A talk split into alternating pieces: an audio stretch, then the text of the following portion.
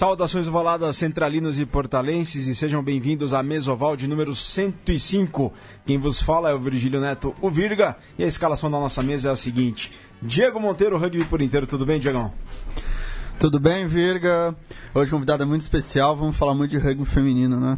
Vamos, vamos falar de bastante rugby feminino que jogou esse fim de semana do outro lado do mundo e acho que a nossa convidada aqui, inclusive, deve estar com jet lag. Pensei que ia estar pior, mas ela falou que está acordando nem tão cedo assim quanto a gente imaginava. Agora a presença ilustríssima aqui da conhecedora maior do rugby feminino, colunista do portal do rugby, Maria Freire, muito boa tarde, é uma honra recebê-la. Você que trabalha muitos bastidores e agora aqui protagonista dentro do estúdio da Central 3 na mesa oval de número 105. 105 edições para você voltar aqui e conhecer o estúdio novo, né? É uma honra estar aqui, está sendo bem complicado, né? Ninguém disse que TCC ia ser fácil, mas consegui vir e obrigada ver os ícones aqui, eu fico bem feliz por isso. e vamos então, Maria, agora dê as honras para apresentar para o público ouvinte do, do Mesoval na Central 3, quem são as ícones, as protagonistas do programa? Bom, vamos aqui pela ordem. É, se você fala que eu sou conhecedora de bastidores, acho que tem que apresentar a Marjorie também. Porque bastidores é com ela mesma. ela, enfim, né? Muito agregadora para o rugby feminino, num, num todo, admiro bastante isso. E do lado, a essa presença ilustre da, da seleção brasileira, né? Carismática e agora treinadora da USP. Tenho, tenho acompanhado os jogos, tenho admirado bastante, assim, o, o que a USP tem se tornado, né? E acho que, que vale aqui esse elogio, porque isso agrega muito ao time, o que eu observo, assim. Então, Izzy Cerula aqui com a gente.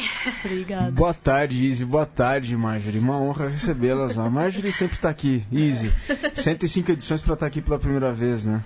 É isso aí, é uma honra estar tá aqui com vocês. Já gravei no Central 3 com as vibradoras. Então, ah, é então, verdade, com as vibradoras. Segundo é podcast para mim. Ô, Izzy, para Pessoal, já que é a primeira vez que você está aqui, conta um pouco da sua história. Como é que você veio parar na seleção brasileira? De onde você é? Onde você cresceu? Como você começou do rugby? A Marjorie deve estar cansada de saber, mas conta um pouco dessa história e como é que vocês se conheceram também, porque é uma história muito bonita e precisa ser compartilhada. Tá. É, se eu começar a me emocionar, ela vai me interromper e contar o resto da história. Não. Um, é, então, todo mundo fala, ah, você tem um sotaque. Eu, sim, tenho ainda é, nasci nos Estados Unidos e um, cresci lá. Sou filha de dois pais brasileiros e eu comecei jogando futebol. Como boa filha de pais brasileiros, eu comecei a andar. Meu pai colocou uma bola de futebol no meu pé, foi meu primeiro treinador. E foi daí pra frente. Eu só joguei futebol e conheci o rugby na faculdade, na Universidade da Columbia, em Nova York. Você já tinha quantos anos aí? Eu tinha 19 anos quando eu conheci o rugby. E você fazia que curso lá? Eu estudei biologia e direitos humanos. Então eu queria ir para a escola de medicina, daí entra a história do rugby, porque eu me formei, eu estava jogando rugby num clube.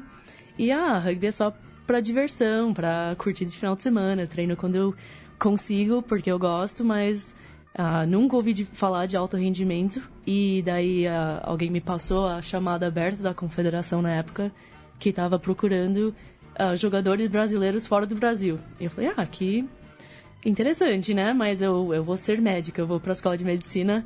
Não é para mim, não, essa coisa de, de ser atleta como carreira. Então pensei, segurei essa informação para mim mesmo por uns quatro meses. Até mandar um e-mail para a CBRU e daí fui convidada para fazer uma seletiva Tá, mas esse e-mail foi pra quem? foi pro Fruby, foi pro... Brent Fru. O Brent Fru, que era, uh, naquela época, ainda o... Acho que diretor desse programa, com essa parceria com os Crusaders da Nova Zelândia. E, uh, então, ele foi meu primeiro contato. E eu, tipo, me apresentei, ele achou muito bacana um, me pediu uma, muitas informações até, foi tipo uma inscrição de trabalho, foi tipo, preciso de cartas de recomendação de treinadores, eu preciso de, de um currículo de rugby. Eu falei, nossa, gente, eu nem fui lá listando umas coisas, já joguei esse torneio, sabe? Eu nem sei, preciso caçar, talvez eu tenha, talvez a Marjorie tenha um, esse currículo e também eu precisava escrever uma carta explicando, tipo, quem eu era e por que eu queria fazer isso. Porque depois a Marley pode entrar e explicar por que exigiram tantas coisas. Melhor não. não. Um, mas queriam ter certeza que eu tava séria do meu lado para eles ter certeza que uh, valeria o investimento, talvez, uh, pela frente. E daí, então, eu mandei tudo isso, mandei vídeo de eu jogando. Um, e daí o Chris entrou em contato comigo. Chris Neal. O Chris Neal, que era treinador na época. E daí ele, depois de eu, desse primeiro contato com o, uh, com o Brent Frew, ele entrou em contato comigo de novo, falando que ele tinha conversado com todos os meus treinadores. Um, e falou que ele queria convidar, me convidar para fazer um, uma, um teste com a seleção. Daí isso foi uh, em fevereiro que ele soltou esse convite. Em abril eu estava no Brasil para passar duas semanas treinando em São Paulo e daí passar três semanas na Europa uh, com o time de desenvolvimento na época. E quem que esse torneio na Europa foi em qual ocasião?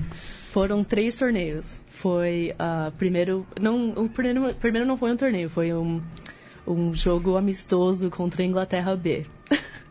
que foi meu primeiro jogo internacional, meu primeiro try internacional foi contra uh, o time B da Inglaterra no frio, na chuva. Uh, parece que o, o, o, campo ia pra ladeira para cima pra gente. um, mas foi bem legal. Foi tipo. Eu até lembro a jogada. Foi tipo uma. Uh, uma jogada com a Juju, a Baby, que me deu um passe curto e eu corri 60 metros com os olhos fechados. Tipo, pelo amor de Deus, chega lá no Ingol e faz esse try. um, e daí, depois de Londres, a gente foi pra para Amsterdã jogar o torneio B uh, de Amsterdã. E daí outro contato com outras seleções, uh, a Escócia, a Irlanda. Uh, não, Irlanda dessa vez não. enfim, foi daí Amsterdã. E depois de Amsterdã teve mais um torneio, que foi um torneio meio universitário na França, o Central. torneio Central. Central Sevens. Central Sevens. Eu ia falar Central 3. Quase. Central Sevens na França. E depois de desses três torneios, três instâncias de entrar em campo com a, uma seleção brasileira, uh, fui oferecido um contrato. Aí você mudou em definitivo para o Brasil. Eu tive um mês para arrumar minha vida lá nos Estados Unidos, é, de, me despedir, me encerrar um emprego, uh, me mudar de volta, colocar todas as minhas coisas de volta na casa dos meus pais e me mudar para o Brasil. Em um mês. Em um mês. Então, em julho, primeira semana de julho, durante a Copa do Mundo de 2014, eu me mudei pro Brasil. então você chegou no 7x1, né? Você chegou no. Nossa, eu, eu vivenciei o 7x1 no Brasil. Nossa, e depois teve, teve Jogos Olímpicos, teve toda a história que a gente conhece, Sim. daí conheceu a Marjorie, e aí estão juntas já há quatro anos, Marjorie. Quase. Quase quatro. Quase quatro. Quase quatro. Não sei como ela me aguenta.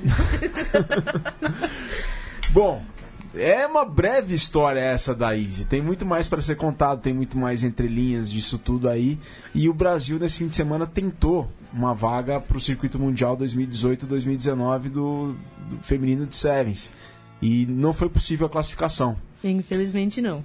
Easy, infelizmente não. Qual que é o balanço que vocês, que o grupo faz desse, do, do Hong Kong Sevens, do Qualify feminino? É, foi. A gente entrou com expectativas altas, a gente veio treinando muito bem, se preparando com essa, esse objetivo em mente, né? Mas. Uh, e foi o objetivo, né? É difícil uh, ainda engolir esse resultado, mas uh, entramos com o objetivo muito claro de que em algum momento, no curto prazo, precisamos voltar para o circuito mundial para disputar jogos no nível que a gente gosta de jogar e a gente já se provou que, que é capaz de jogar. Então, um, então é, o resultado ainda até que, tipo, no primeiro dia a gente ganhou bem de Hong Kong no primeiro jogo. Foi 38 a 0. 38 a 0 foi já começando a encaixar umas coisas, mostrando que a gente uh, tinha confiança com a bola na mão. Um, e daí o segundo jogo contra o Cazaquistão, começamos perdendo o jogo, né? É, nos primeiros minutos o Cazaquistão já mostrou a força no contato, a, o domínio físico delas mesmo do jogo. Um, e a gente se adaptou relativamente rápido e conseguiu uh, tirar, uh, extrair a vitória uh, também daquele jogo e numa margem confortável, na minha opinião. Um, e daí o terceiro jogo do dia foi contra a China, que eventualmente ganhou o torneio, então foi um jogo difícil pra gente. Um, e ao longo da nossa história também, enfrentando a China, sempre é uh, ou a gente tem um jogo bom ou não. Um, e é, é, difícil porque elas têm uma defesa pressão, uh, tipo, muito bom, muito efetivo. E elas também uh, vieram treinando muito forte para para elas voltarem ao circuito. É, eu queria eu, eu queria emendar já uma, uma pergunta. Uhum. É, essa China, a China atropelou, ganhou praticamente todos os jogos, ganhou todos os jogos, ganhou bem. Isso foi uma surpresa para vocês, realmente o desempenho da China ou algo que já, já, já, era esperado que ela seria o grande adversário? Ah, surpresa não. É, desde o primeiro dia do torneio, elas já mostraram a, a capacidade delas como time e a gente sempre sabia que em algum momento a China ia voltar para pro, pro ambiente internacional, assim, tipo, se destacar de novo, porque uh, elas fazem um trabalho muito bem. A gente viu como elas evoluíram em, em dois anos como time. Quando elas saíram do circuito, a gente já tinha ganho delas em, em 2015, uh, ah, em Barueri e, e, outras instâncias no, quando a gente enfrentou elas, mas um, elas têm uma. Parece que tem uma base muito boa, porque a idade média do time é baixa, tipo, trocaram de treinador, agora faz um acho que uns poucos anos que tem um, um treinador neozelandês e o sistema delas é forte, elas são bem precisas nas habilidades e eu fiquei não chocada, sabe? É, é, a, a, palavra não é, não fiquei surpresa, eu fiquei meio sentida talvez que tipo, nossa, China voltou, sabe? É uma realidade que todo mundo precisa enfrentar agora. Maria, se tem pergunta? Não, é, o, acho que o que mais me me chamou a atenção foi aquele, aquele jogo da Bélgica, né? Ele. ah, assim. Ele foi difícil de, de engolir, talvez, talvez mais, né? Queria que você falasse um pouquinho pra mim de como, de como vocês estavam lá, porque pa parecia que, que assim, foi transmitido, eu falava, meu, não é possível, não, não é possível, gente. Era, era essa sensação que eu tinha em casa, sabe? É, um pouco dessa sensação que talvez foi em campo também. É, elas uh, começaram bem o jogo e a gente teve que meio que subir o nível para conseguir enfrentar o, a, a força delas no contato também. Era um time ma maior que a gente, a grande maioria das jogadoras. Um, e elas também então, vêm, uh, do que eu sei, pelo menos um pouco da, do, do programa delas, e também jogando, tendo essa experiência de jogar mais jogos internacionais e se colocar no, num ambiente em que elas são testadas mesmo. Então, uh, sei lá, uns poucos anos atrás elas não uh, não jogavam tanto e a gente não ouvia muito do time da Bélgica, mas agora elas estão se inserindo no, no ambiente internacional e, e mostrando que elas têm capacidade de volume de jogo.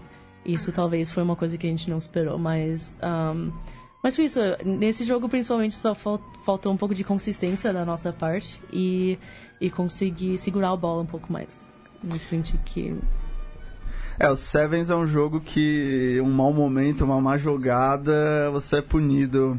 O... Você acha que talvez o domínio do Brasil na América do Sul não tendo um adversário forte para jogar com o Brasil tenha atrapalhado um pouco esse, a evolução da seleção? Eu acho que isso é, é uma parte, mas não só na região. Tipo, o Brasil, pensando na região do mundo, é meio isolado do rugby internacional.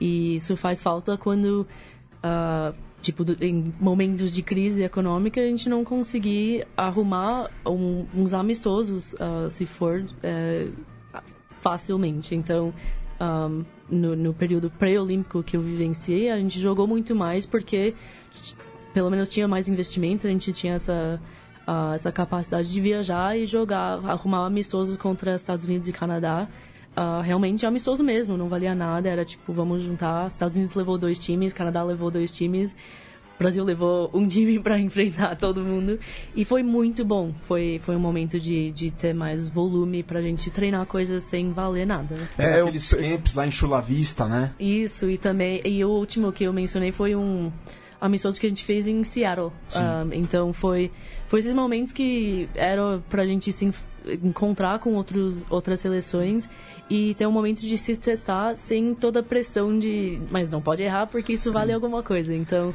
um, eu acho que falta um pouco, não só um adversário na região, mas também a não, a gente não pode mudar isso, obviamente, mas ter mais contato com outros times. Então. É, eu penso nisso que o masculino, bem ou mal, como tem o Uruguai e a Argentina, que são muito fortes, tá todo ano, joga, mesmo em situação de crise, acaba sempre jogando jogo com o Uruguai, com a Argentina, com as equipes argentinas. O feminino acaba não tendo isso, porque bem ou mal vocês jogam todo ano o, o campeonato sul-americano, todo ano com a Isso. Argentina, com o Uruguai, com o Peru, mas que ainda não apareceu um, um, sul um time pra fazer um sul-americano, não. Vamos. É, até que é, é- é bom esses outros times terem contato com a gente.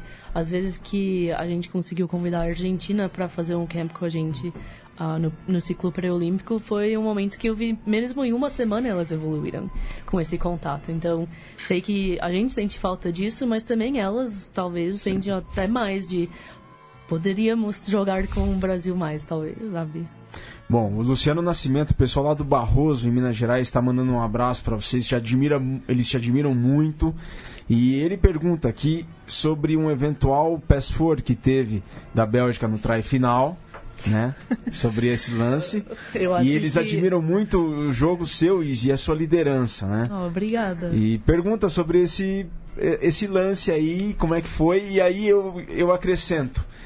Você acha que tem um dedo do Youssef Dri, já que ele está na comissão técnica da seleção de sevens da Bélgica, não no, não no feminino, mas você acha que tem ali alguma, alguma dica dele ali? Ahn, primeiro sobre. Eu assisti o, final, o lance final do jogo, não consegui me segurar pra não assistir esse jogo logo depois que aconteceu. Mas foi meu tackle, né? Eu tava perseguindo a, a jogadora e eu consegui alcançar e eu senti que eu dei um tackle de trás, mas consegui finalmente taclear e eu. Nossa, é, é inacreditável quando assiste um lance, tipo. São momentos em que a gente quer fazer tudo para tirar a arbitragem do jogo e, e fazer tudo para que os lances são muito claros. E infelizmente, sei lá, é, não foi chamado forward pass, não foi ah, deixou o jogo rolar, então é, em todo sentido é, foi um passe dentro de todas as leis do jogo. Então a gente precisa aceitar isso. E o que a gente pode fazer melhor é ah, fazer que nossa defesa consegue impedir que um passe assim até chegue de acontecer. A gente consegue taclear mais efetivamente, a gente consegue ah, esclarecer todas as situações para que não tenha essa dúvida e, e atrapalhe um resultado.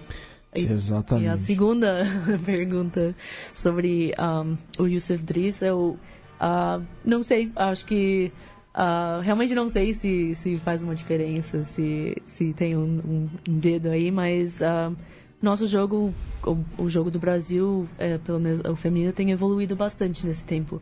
E ah, eu acho que não, não faz tanta diferença se sai um treinador do Brasil vai com outro time, ah, eu conheço o Brasil agora e vou conseguir dar uma estratégia que funcione. Eu acho que a gente já tem tantas ferramentas no nosso bolso agora que a gente está muito bem preparadas para enfrentar essas coisas e não vai ser um, sei lá, um- uma informação secreta que vai virar o jogo.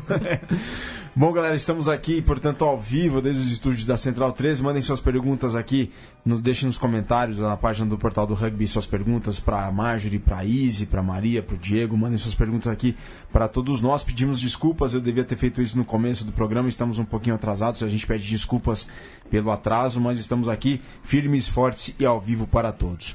Marjorie não falou nada até agora, Maria falou um pouquinho.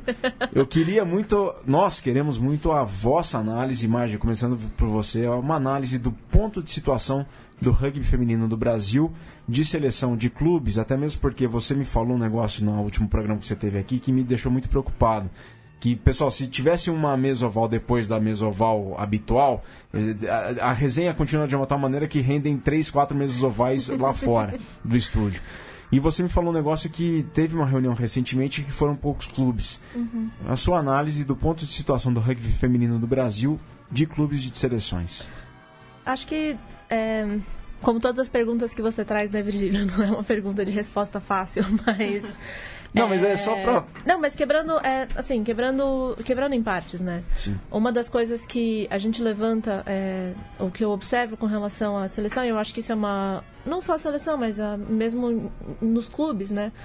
A realidade é que joga-se muito pouco.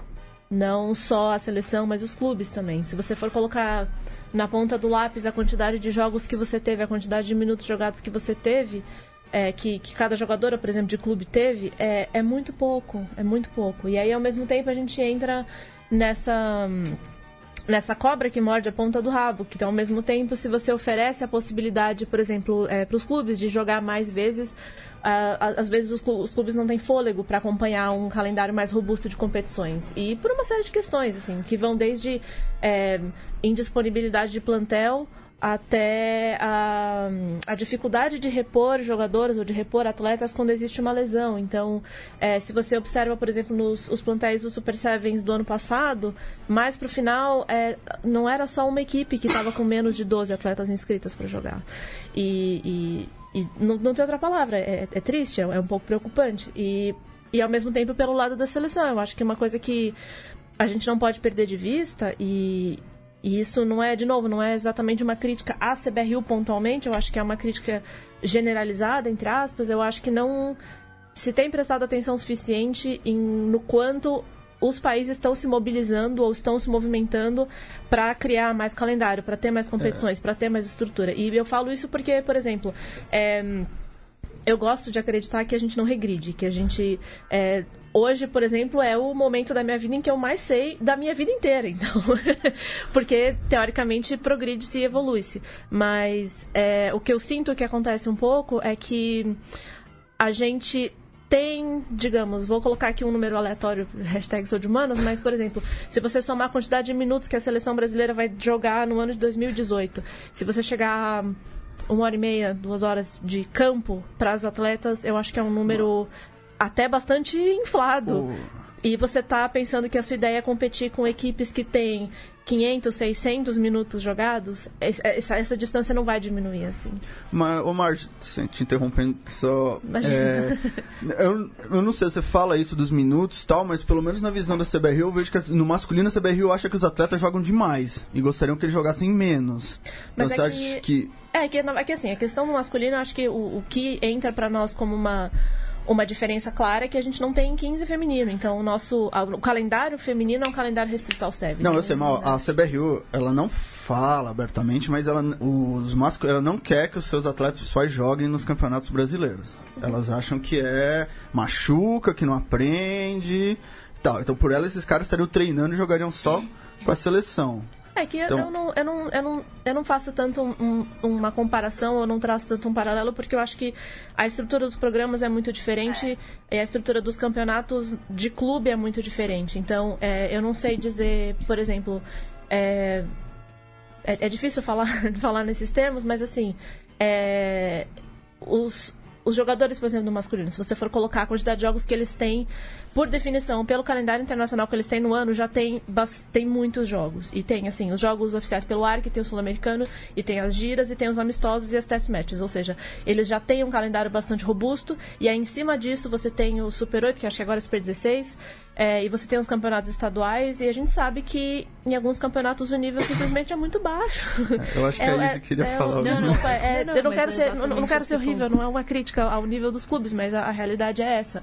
Você tem clubes que vão ter metade de um plantel que é pago para jogar e que tem acesso a uma estrutura de alto rendimento, e você vai ter clubes que tem metade do plantel de gente que treina uma vez por semana quando dá, não faz nenhum tipo de preparação física e vai entrar em campo junto. Então, é, pra, na minha percepção, isso é perigoso para os dois lados. É, mas essa, essa colocar na balança volume de jogo e também o nível de jogo e pelo menos na, na seleção feminina, tem restrições de, de tempo de jogo quando é campeonato brasileiro ou campeonato estadual, porque o nível é, chega a ser um risco para quem precisa estar tá inteira para disputar jogos internacionais. E infelizmente precisa colocar isso na balança. É, a, o fato é que a seleção feminina, pelo menos, uh, iria beneficiar muito de jogar mais. Mas a que ponto esse benefício chega com os campeonatos internos, tipo brasileiros ou estaduais, enfim. Então é, é isso que está sempre, uh, tipo, na, na conversa. É. Eu acho que vem muito aquela questão que, que a gente bate sempre, né? A, a Marjorie estava falando agora de, de minutos jogados e tudo mais. É, o que as atletas jogam no, no Super Sevens, que em teoria devia ser o, o, o que se aproxima do alto rendimento nem se compara, sabe? Tipo, não, não dá nem para fazer uma comparação ao que elas vão jogar lá fora, as atletas da seleção, pelo menos. Então, acho que também jogar isso dentro desses minutos jogados durante o ano nem, nem tem como acoplar, né? Uhum. Nem, nem é o mesmo nível, por mais que o Super Seven seja Uhum, é, o que seja gente, o melhor torneio seja o melhor torneio.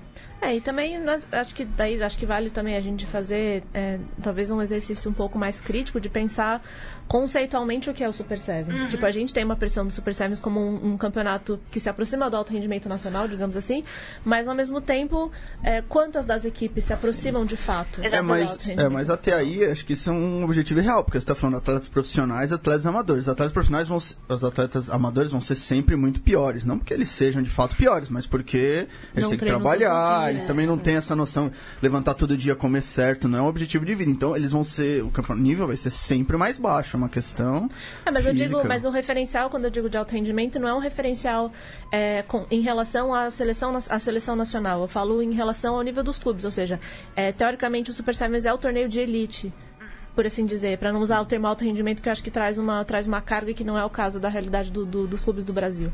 Mas eu acho que isso, tá, além de tudo, acho que isso é uma discussão até conceitual, de pensar é, a que e a quem serve o Super Sevens e qual é, é o objetivo do Super Sevens. É, até aí eu pro, então... vou, vou emendar uma pergunta para isso. Como você vê o nível, isso você que viajou das equipes amadoras, por exemplo, dos Estados Unidos, você morou, do, da França, que você, ou e das equipes brasileiras?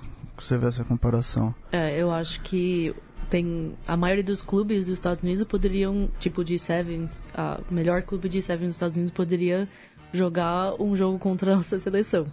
Porque uh, tem em cada clube tem já ou meninas que atuam pela seleção dos Estados Unidos ou já passaram pela seleção dos Estados Unidos. Então já é uma base muito maior de jogadoras espalhadas no país inteiro. Então um, seria interessante, tipo, até um, sei lá, se elas querem vir pro Brasil jogar contra a gente. Ah, enfim, não, tô brincando. Mas, um, mas lá nos Estados Unidos, uma temporada de Sevens, que é tradicionalmente tipo no verão, final da primavera no verão, você joga cada, quase cada final de semana. E no Super Sevens já ouvi que é muito pegado quando tem um torneio cada três semanas.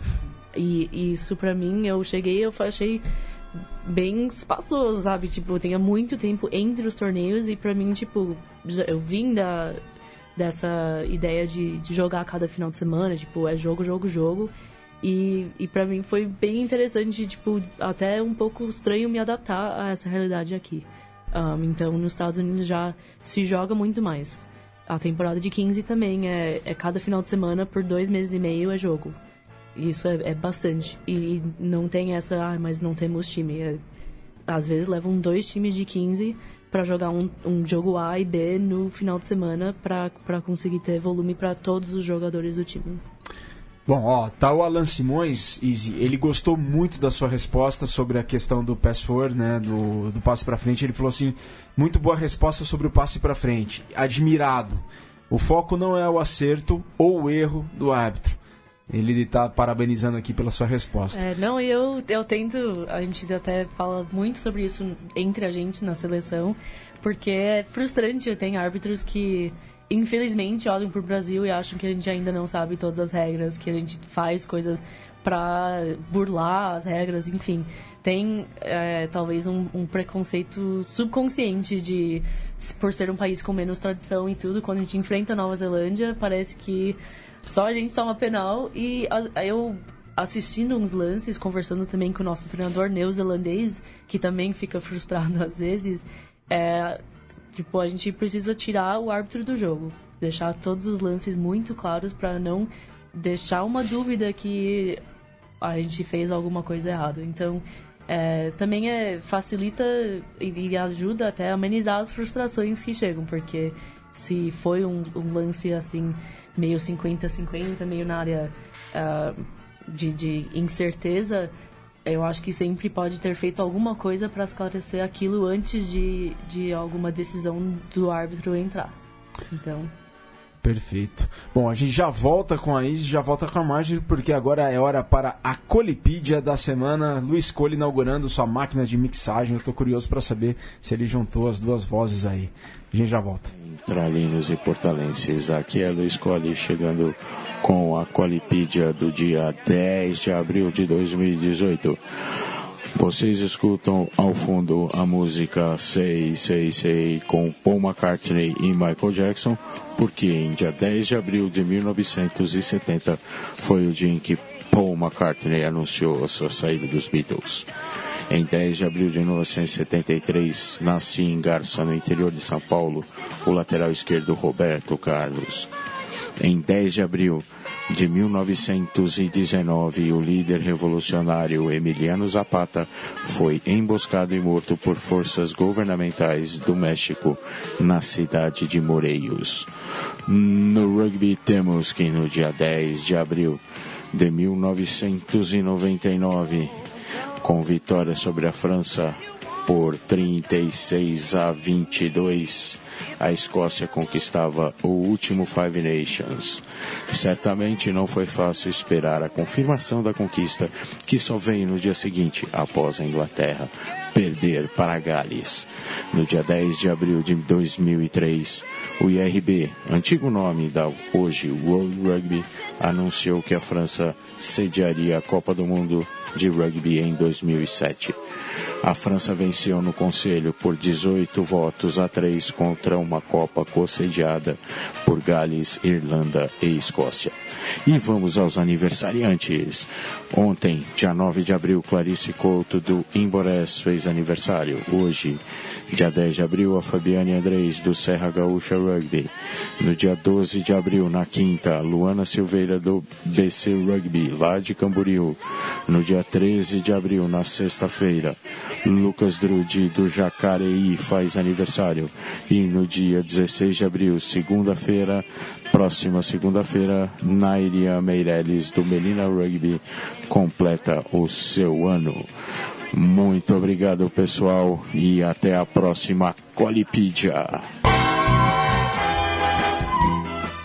Valeu, Luiz Cole. Eu ainda vou me apaixonar por você com essa voz, com essa voz contagiante, com essa voz sensual, Luiz Cole, com a Colipídia, ele só, ele mandou eu lembrar, mandou me lembrar aqui depois da Colipídia, para que hoje, 10 de abril, é aniversário da União Argentina de Rugby, fundada lá em 10 de abril de 1899, portanto, a, a UAR hoje completa 119 anos. Queria Maria... apenas dizer que o SPAC é mais tradicional que a UAR. É verdade, o SPAC faz 130 anos, dia 13 de maio, é apenas verdade. Apenas para conhecimento. É, mais antigo, é mesmo. Maria. É, a Juliana Modanese mandou uma pergunta aqui que eu também demorei para entender, mas acho que, que agora tá fazendo sentido, porque eu li muito rápido. É, entendo os pontos de vista, mas há quatro anos os Estados Unidos perdeu para o Brasil é, no, no torneio na, na, série mundial, então não faz sentido, não faz sentido então ver o que aconteceu lá nesse período e perceber qual o gap entre os países. Claro que os Estados Unidos têm mais estrutura em esporte, mas não tem algo que eles devem ter feito para que tenha melhorado a ponto delas ganharem da Nova Zelândia, por exemplo? É, então, eu acompanho, conheço a, a estrutura que foi implementado. Eu, um, quando o Cerev montou a empresa, a empresa dele para ensinar rugby nos Estados Unidos, começou como a empresa Cerev.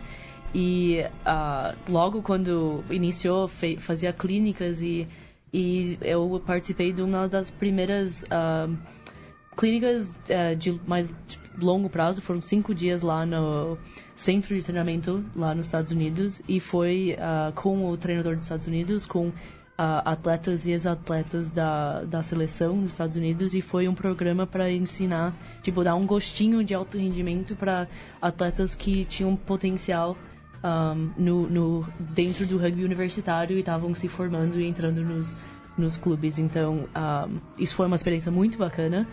E, e para mim mostrou que já estavam pensando em criar uma, um, um, um caminho para uh, ah, atletas se formarem uh, mais com vista de alto, do alto rendimento e ser vistas pelo, pela comissão técnica dos Estados Unidos. Então, um, ah, isso foi tipo a sementinha logo no início e ao longo desse tempo a própria empresa foi evoluindo, agora é o Aravis, um, que é baseado em Seattle, que lida não só no rugby, mas também no futebol americano para ensinar a defesa para os jogadores de futebol americano. E agora é uma é toda uma empresa que, que tem o, o selo assim de, de um, aprovação da Comissão Técnica dos Estados Unidos para ser o caminho oficial, o pathway para desenvolver uh, assim atletas juvenis, adolescentes uh, antes de chegar na categoria adulta, para o Herves é, é, responsável para também uh, montar o, a seleção M18 uh, dos Estados Unidos. Então, é. criou-se todo uma, um caminho para eles Uh, disseminar o rugby, fazendo clínicas em muitos estados, de formar atletas e fazer que esses atletas em algum momento podem ter a oportunidade de ter contato com a seleção e a comissão técnica.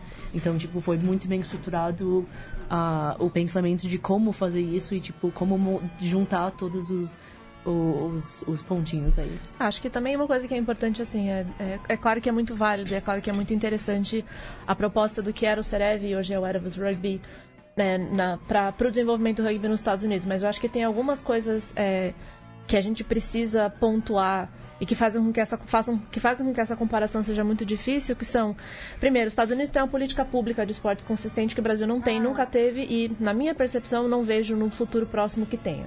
É, segundo, é, Estados Unidos tem o Title IX, tipo, eles têm políticas públicas de inclusão de mulheres no esporte ou de combate à discriminação de mulheres no cenário esportivo. Terceiro, a gente tem estrutura é, de esporte universitário. Quando eu falo estrutura, eu não estou falando só de dinheiro, eu estou falando de campos, eu estou falando de espaços para a prática do esporte, eu estou falando de interesse, eu estou falando de consumo, eu estou falando de mercado consumidor que a gente também não tem. É, eu acho que a questão é que é, infelizmente, o terreno é, para o desenvolvimento do esporte nos Estados Unidos é só muito mais fértil. Talvez, é, claro, existe um, um mérito mas, muito grande desse tipo de semente que eles montaram, tipo Erebus, tipo ter um, esse pathway claro, etc. Só que quando a gente fala sobre um player pool, eu não estou falando só de player pool do rugby, eu estou falando de pessoas envolvidas no esporte em qualquer esporte que seja. Então, se você for olhar, por exemplo, a gente está na maior cidade da América Latina, é, na América do Sul, da América Latina, não tenho certeza se a cidade do México talvez seja maior. É, mas a gente está na maior cidade da América do Sul, por exemplo, e se você olha ao redor e você fala quantos campos a gente tem para a prática que sejam acessíveis ou que é, ou cujo acesso, na verdade, seja é, seja claro no sentido de, ah, eu sei que se eu quiser usar determinado campo, o caminho é tal, tal, tal, e eu sei que isso é financeiramente, burocraticamente, logisticamente viável para nós. Então, são, são muitos pontos, eu acho. Eu acho que, claro, né, é, uma, é uma pergunta interessante de qualquer forma, porque eu acho que a gente tem que buscar esses benchmarks também. É, talvez nesse sentido seja uma das é, um dos pontos que a gente também tenha sempre que, que ter em mente que a gente não está numa bolha sozinho no mundo e se a gente não olhar para o lado e procurar quais são as nossas melhores práticas para a categoria feminina é difícil a gente estabelecer um referencial que de certa forma também é uma das entre várias, muitas aspas, é um pouco das dificuldades que a gente teve talvez no qualifier do Yogi. Ninguém sabia qual era a preparação que os outros times estavam fazendo. Ou mesmo agora, ninguém sabia qual era a preparação da China, ninguém sabia qual era a preparação da Bélgica, ninguém sabia o que cada time, cada país estava fazendo para desenvolver. E aí a gente faz uma preparação do escuro porque a gente não tem esses benchmarks muito claros. Uhum. Mas também é aquela coisa, não é porque a gente não tem os benchmarks que a gente pode também sentar e relaxar e falar assim, ah, mas elas fazem porque elas têm tal coisa. Ah, eles fazem isso porque para eles é mais fácil porque tem tal coisa. Tipo, tudo bem, eles podem ter algumas facilidades que a gente não tem, mas talvez a gente tenha facilidades que eles não tenham. Uhum. Então. Não, nesse sentido, Marjorie, as facilidades, né? A gente tem que fazer também uma reflexão sobre quem é que paga as contas dos torneios que tem que ser feitos, né? Uhum. E a gente a gente parte do exemplo, por exemplo, que vai muito, por exemplo, numa pergunta que o Marcelo Esticawa coloca, né? Por que que as, as Yaras praticamente fi, ficam muito tempo sem jogar? Né? Jogos internacionais. Ah, a gente espera muito da, dos torneios nacionais, de casa, mas existem as contas que devem ser pagas tudo mais. O World Rugby também, existem é, outro sistema, mas também dentro da América do Sul poderia isso ser incentivado, né? Então tem que, fazer, ah, tem que se fe, ser feita uma reflexão de quem se paga essas, quem paga essas contas para o rugby feminino poder ir para frente. Uhum. No... É, então, é uma das coisas que faz com que ganhar acesso ao circuito mundial seja tipo o ticket dourado da fantástica fábrica de chocolates, é porque você tem um calendário consistente de seis eventos de altíssimo nível pelo qual você paga zero que você chega e as contas estão todas pagas. Você chega para jogar e alguém e, alguém e a, a, World Rugby e o país sede já pagaram pela sua hospedagem, já pagaram pelas suas passagens, já pagaram pela sua alimentação, já pagaram pelo estádio. E, é, e, e assim, talvez para as pessoas não, não seja muito claro do quanto custa fazer um evento é, de alto nível e, e o custo é, é, elevadíssimo, né? E aí que a gente fica, na verdade, é quando eu falo sobre quem paga essa conta é é, cada torneio opera de um jeito diferente. Então, tem alguns torneios que operam com coparticipação, ou seja, ah, o torneio paga é, tudo lá, mas não paga as passagens. Se eu não me engano, o sul-americano funciona assim. Tudo lá é pago, mas as passagens é por conta do país que vai jogar. Até por isso a gente já viu alguns casos absurdos, tipo Colômbia não ter jogado o último sul-americano no Valentim Martinez no Uruguai. Por isso, por falando, a gente não tem dinheiro nem para levar as pessoas até lá, mesmo que todo o resto chegando lá esteja pago, entendeu? É, e aí que eu acho que entra as, as, o questionamento sobre tudo bem, é, não existem os torneios que são de graça para nós, mas como a gente pode criar situações factíveis ou situações de jogo é, se a gente vai ter que pagar por isso. Então, é, claro, existem fontes diferentes de financiamento, existe captação via projeto, existe é, recursos que vêm no COB. Aliás, uma coisa que também, desculpa, ainda com relação à pergunta da moda, é, o, o, orçamento do Comitê Olímpico dos Estados Unidos é ridículo comparado é com o, o, orçamento do Comitê Olímpico do Brasil, que essencialmente é uma das grandes fontes. Então, por exemplo, o centro de treinamento delas é um centro do, do é o Centro Olímpico da, dos Estados Unidos. O Centro Olímpico dos Estados Unidos é é fora da é nossa realidade. É, enfim, é, é, um lugar que tem dois campos, tem uma, um refeitório 24 Três, horas. A gente consegue tem... enxergar quais são as diferenças, né? É. Assim, a gente, a gente consegue detectar, a gente, é. não, a gente analisa e vê o que, que tem lá e, e, e qual é a, a, facilidade de acesso e o que, que faz esse acesso existir, uhum. mas né, não, parece que, que não é tão fácil de ser viável. Uhum. É, eu acho que até uma das coisas de. Só, desculpa, só para encerrar esse ponto, assim, que às vezes também eu acho um pouco. É, por mais que eu acho que, que, eu, que eu considero admirável de várias, é, de, de várias maneiras, eu acho um pouco preocupante quando a gente também se é, apega muito a esse discurso muito meritocrático de, ai, mas Fiji ganhou uma medalha de ouro e eles treinam com cocos na praia. Uhum. E assim, gente, em que mundo vocês estão vivendo? Que, que acha isso ideal e isso Ou bonito. que isso é a regra. Uhum. Assim, a gente, acho que a gente também a gente precisa parar de romantizar a escassez, eu mas acho. isso é todo um outro problema. Nossa, eu acho também. É... de, ai, elas são tão aguerridas, elas treinam em péssimas condições. Não tô falando do Brasil, mas tipo, ah, treina-se em péssimas condições e ganha essas medalhas de ouro. Tipo, isso é muito bonito no filme, mas a vida real das pessoas que estão ali não é legal. É não é legal você não saber, você não ter estabilidade. Enfim. Uhum. Mas voltando para a questão dos torneios, eu acho que é, a gente tem que entender é, que torneios têm formas muito diferentes de financiamento. Tem algumas formas de financiamento que incluem coparticipação. É, e tem. E, e para tudo isso é, há que se arrumar dinheiro. E eu sei que cada real que se arruma para qualquer coisa, não só no Brasil, mas na América do Sul mesmo, é, é, é muito suado e é, e é, muito difícil. Só que ao mesmo tempo que eu fico pensando é o quanto mais. É, tipo, o quanto dessa dificuldade não é reflexo de falta de paixão para correr atrás, não tem outra palavra. Sim. É, é, de você olhar e pensar, será que se fosse é, o, a, lá, por exemplo, será que se fosse a seleção masculina teria se terceria essa mesma postura?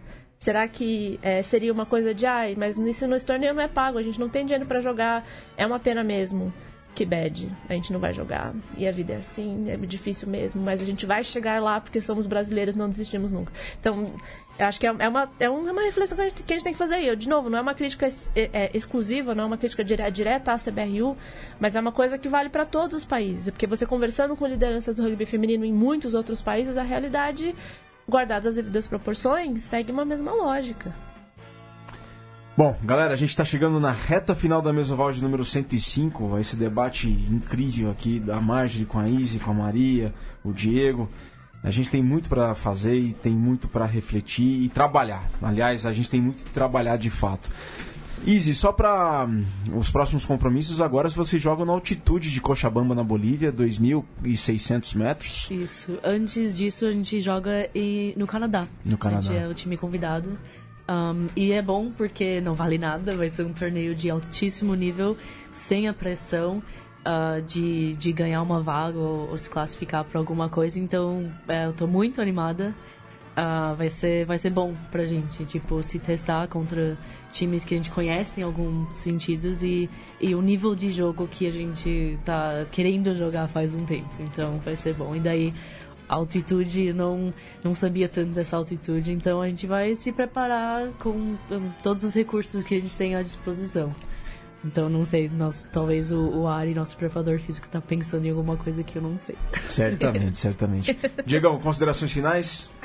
É... Bem, infelizmente o Brasil juvenil também perdeu jogando no Paraguai o campeonato sul-americano juvenil. 23-25, né? 20... 23 a 25 e um jogo muito duro. O Brasil começou muito bem, abriu, chegou a abrir 13 a 0 sobre o Paraguai, os donos da casa. É, mas aí acabou se perdendo um pouco no final. A equipe do Paraguai muito maior que a brasileira, tinha umas primeiras linhas muito grandes e acho que acabaram moendo um pouco o Brasil no jogo fechado.